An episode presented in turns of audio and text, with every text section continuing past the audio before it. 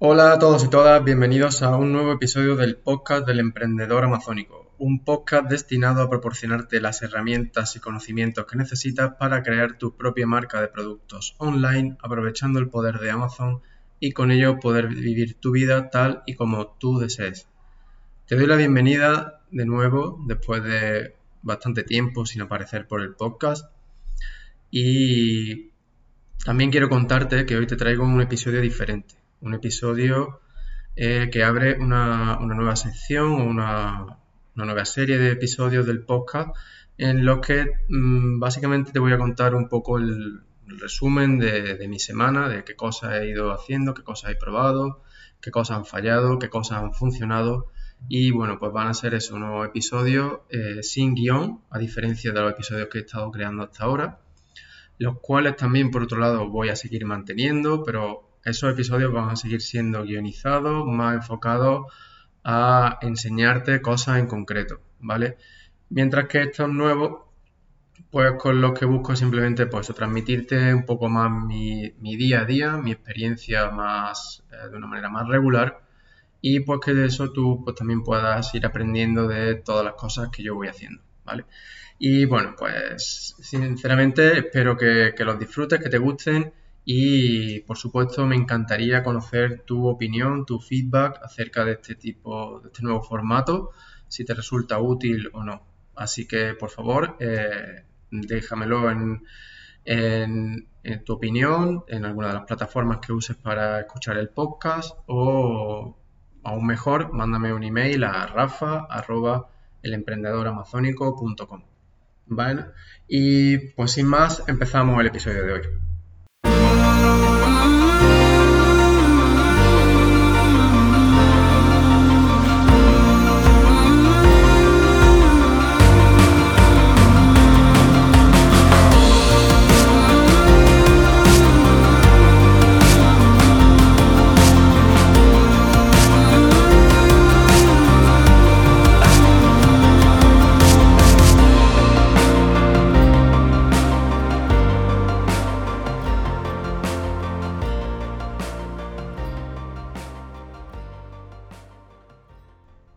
Bienvenido de nuevo y antes de comenzar eh, simplemente quiero contarte algo sobre mi vida, ya que es una de las principales novedades que han ocurrido y es que me he venido a vivir a México eh, en principio por unos meses.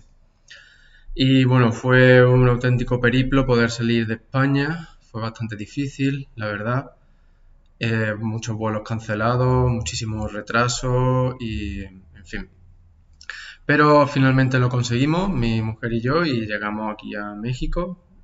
Y bueno, pues en principio estaremos aquí, como ya te digo, unos meses, aunque si la situación COVID pues no mejora en España y nuestra libertad se sigue viendo tan, ¿cómo puedes decirlo? Sin que nadie se sienta ofendido, es difícil, pero bueno, tan limitada, pongámoslo así, si nuestra libertad se sigue viendo tan limitada, pues entonces probablemente sigamos durante más tiempo aquí en México. Así que, bueno, pues esa es un poco la principal novedad en mi vida a nivel personal últimamente. En cuanto a Amazon, pues puedo contarte y me siento bastante contento que el año pasado fue nuestro mejor año hasta ahora y, y que sobre todo pues mm, parece que vamos cumpliendo nuestro objetivo básico de no quedarnos nunca sin stock y que estamos mm, gestionando correctamente ese inventario, incluso entre varios países y a, pesar del Brexit. Y en ese sentido, la gestión del Brexit ha ocupado bastante de nuestro tiempo, del último final de 2020, eh, ya que hemos establecido un, nuestro inventario en, España finalmente y desde allí estamos enviando a Alemania y a Reino Unido. Ahora desde el 1 de enero que se hizo efectivo el Brexit, pues resulta aún más complicado porque tenemos la aduana.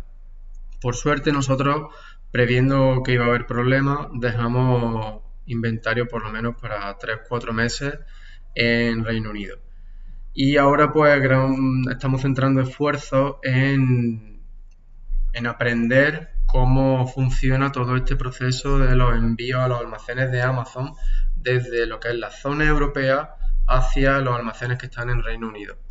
Y en ese aspecto puedo contarte que hasta la fecha estaba siendo bastante infructuoso, ya que por ahora eh, UPS ha cancelado todos los envíos que no cumplan con los requisitos, es decir, que no tengan todos los documentos eh, de aduana em, correctamente preparados, pues esos eh, envíos van a ser cancelados.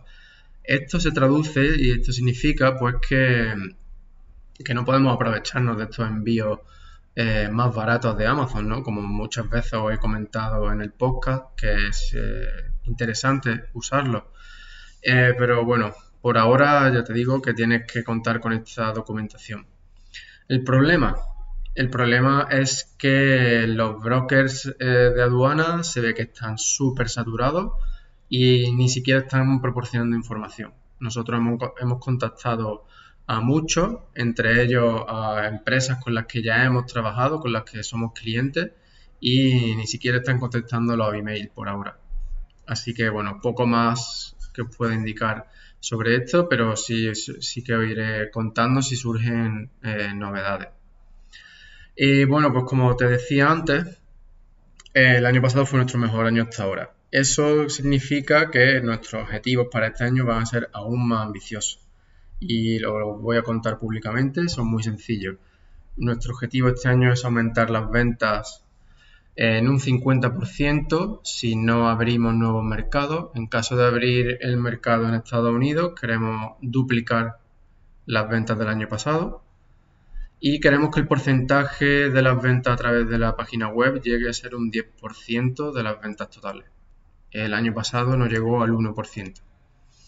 Son objetivos muy ambiciosos, pero si el objetivo final es muy ambicioso y no se alcanza, seguro que nos quedamos más cerca que si el objetivo, eh, si el objetivo inicial no era tan ambicioso. Yo tengo esa mentalidad y vamos, vamos a tratar de conseguirlo. Vamos a, trabajar este año para, para, conseguirlo. Y pues una de las cosas necesarias es no quedarte sin stock, obviamente, en lo cual estamos trabajando, aunque no está resultando fácil este 2021, a pesar de llevar solo mm, un mes de este 2021, ya que los envíos desde China están súper disparados. Es increíble los precios que nos están dando. Así que bueno, como tenemos inventario por ahora, vamos a, esperar a tenerlo todo fabricado ya, pero a enviar después del año nuevo, del año nuevo chino, que se termina a finales de febrero, eh, con la esperanza de que esos precios pues se ajusten un poco. También a ver si en el transcurso eh, pues la pandemia mejora algo y eso nos ayuda a todos un poco con nuestro negocio. Y mientras, pues como escudo, vamos a seguir con la búsqueda de, proveedores en Europa, aunque también está resultando ser todo, todo un reto. Otro aspecto con el que ya hemos empezado a jugar para cumplir con esos objetivos ambiciosos que tenemos para este año, pues es el de las campañas de pay per click dentro de Amazon, como no puede ser de otra manera. Y bueno, pues el último, el último trimestre, la verdad que fue un poquito coladero hasta que ya empezamos a ajustarlas bien. Y ahora que tenemos, digamos, como el, el núcleo de nuestra estructura de campaña más o menos ajustado, vamos a empezar a jugar con cuidado para no eh, fundir nuestro presupuesto. Y yo quiero empezar a jugar con unas campañas nuevas que hay en Amazon, mm, son del tipo display, del tipo sponsor display para em, targeting de audiencia dentro y fuera de Amazon.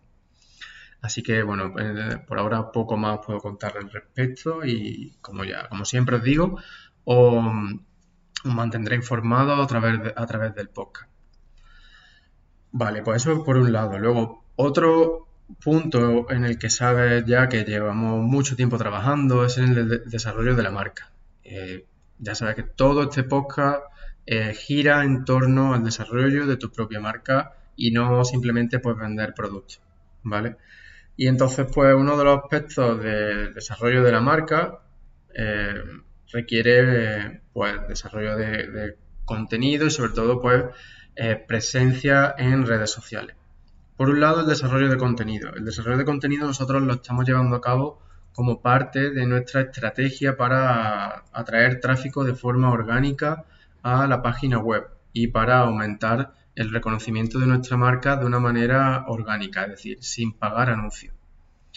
Y en ese sentido, pues nosotros lo que hacemos es eh, publicar artículos en nuestra web, eh, artículos pues que escriben otras personas. Yo me encargo de hacer, digamos, la búsqueda de los temas y de las palabras clave principales para esos artículos. Y yo eso pues se lo paso a los escritores que busco y que contrato a través de Upwork y ellos son los que se encargan de escribir eso.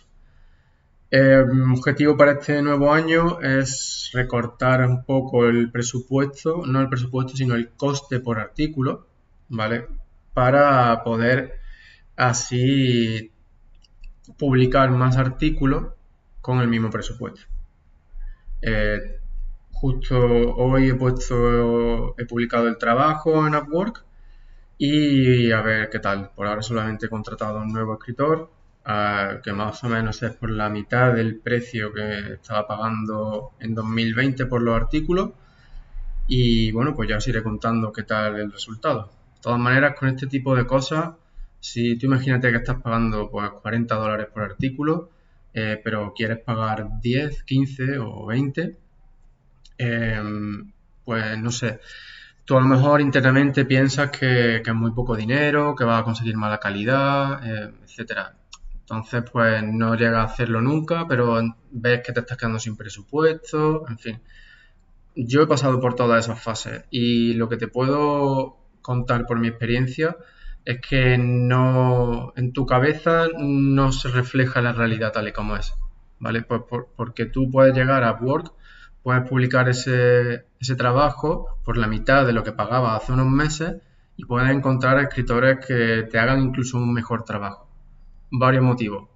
Uno, puede que sean perfiles nuevos en la plataforma Upwork y que estén buscando conseguir eh, pues feedback bueno, eh, conseguir trabajo, etcétera, y están dispuestos a hacer un trabajo estupendo eh, por tu presupuesto.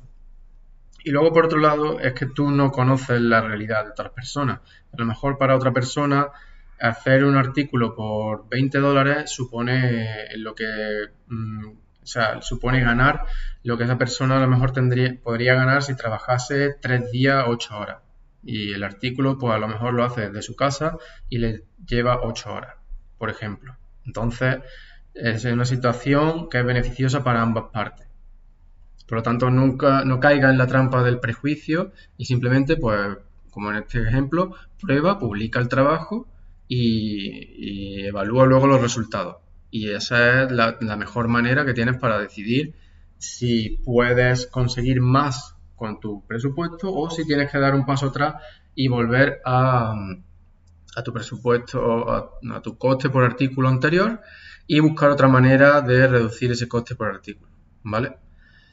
Eh, es un ejemplo, como ya te digo. Entonces, eso, nosotros usamos los artículos en la página web para conseguir tráfico. Entonces, publicas en la página web un artículo que se supone que está aceptable desde el punto de vista del SEO. Ya os contaré en otro episodio más concreto cómo lo hago, cómo, cuál es el proceso que yo sigo exactamente, pues para, entre comillas, mm, no asegurar, porque no hay nada seguro, pero sí aumentar las probabilidades de éxito de ese artículo, de que vaya consiguiendo tráfico, ¿vale? Y luego, pues además también lo que hacemos es promoverlo a través de nuestra lista de correos y de nuestras redes sociales. Y bueno, pues con estos dos últimos puntos con los que vamos a acabar este primer episodio, con este formato distinto, sin guion y, que espero de verdad que, te guste. Y entonces, pues eso, como te decía, en los artículos los promovemos con la lista de correos. Ya sabes que para mí una lista de correos es súper importante. Nosotros hasta ahora nos hemos centrado en crear esta lista de correos mm, a través de nuestros clientes de Amazon, pues a través de insert papers, de secuencias de email, etcétera. ¿Vale? Entonces nosotros promovemos estos artículos a esa lista de correos. ¿Qué pasa? Pues que esas personas ya te conocen porque han comprado tu producto y sí, bueno, pues pueden atraer a otras, eh, correcto, pero no son, digamos, nuevos clientes. Es decir, a no ser que tú pues tengas otra serie de nuevas ofertas, nuevos productos que ofrecer a esos clientes existentes, ¿vale? Entonces, por eso otra de las cosas en las que estoy trabajando en este 2021 es en la de hacer crecer la lista de correos. Eh, y para hacer crecer esa lista de correos, pues lo primero que, o sea, voy a seguir una estrategia que es la de regalar un lead magnet. Pues, por ejemplo, como cuando tú llegas a la web del emprendedor amazónico y para descargarte una de las checklists o uno de los bonus que he creado, pues introduces tu email. Pues así, eso es simplemente. Se trata de, yo eh, hace una semana hice una investigación sobre qué tipo de documento, qué tipo de ebook, PDF, eh, etcétera, pues podía ser interesante para mi público objetivo. Quiero que sepas también que yo no soy ningún experto en la materia, digamos, en torno a la que gira mi marca sí que es cierto que con los años pues he aprendido muchísimas cosas. Pero aún así yo todavía no me considero un experto como, mm, o sea, no considero que tenga los conocimientos necesarios para escribir este tipo de documentos, porque lo que vamos a, hemos decidido dar es un, es un plan de 28 días. Y yo no me siento capaz de escribir esto, ya tanto si fuese un plan de comida, un plan de entrenamiento o un, plan de 28 días para em, crear tu página web desde cero, etcétera. No, en el, tema de mi marca yo no me considero un experto. Entonces lo que he hecho ha sido pues lo que siempre te cuento, buscar a alguien que sí lo sea. Me he ido a Upwork eh, con la descripción correcta, con una descripción detallada de lo que necesito, y he contratado a una persona que es la que se está encargando de hacer ese plan de 28 días. Ahora, cuando, una vez que tenga eso hecho, pues yo ya me encargo de ponerlo en un PDF bonito, tal y cual, eh, para que la persona, para que nuestra, el, nuestro mm, lead, que se dice en inglés, llegue y se lo pueda descargar. Entonces, pues nada, eh, voy a crear una landing page a la que llega la persona esta, introduce su email y su nombre y se descarga este plan de 28 días. ¿vale? Hasta aquí es lo que llevo hecho. Los siguientes pasos pues ya te lo iré contando, así como eh, el objetivo que queremos fijar de número de correo y si lo cumplimos, nos quedamos cortos, etcétera. Bueno, ya te iré dando todos los detalles.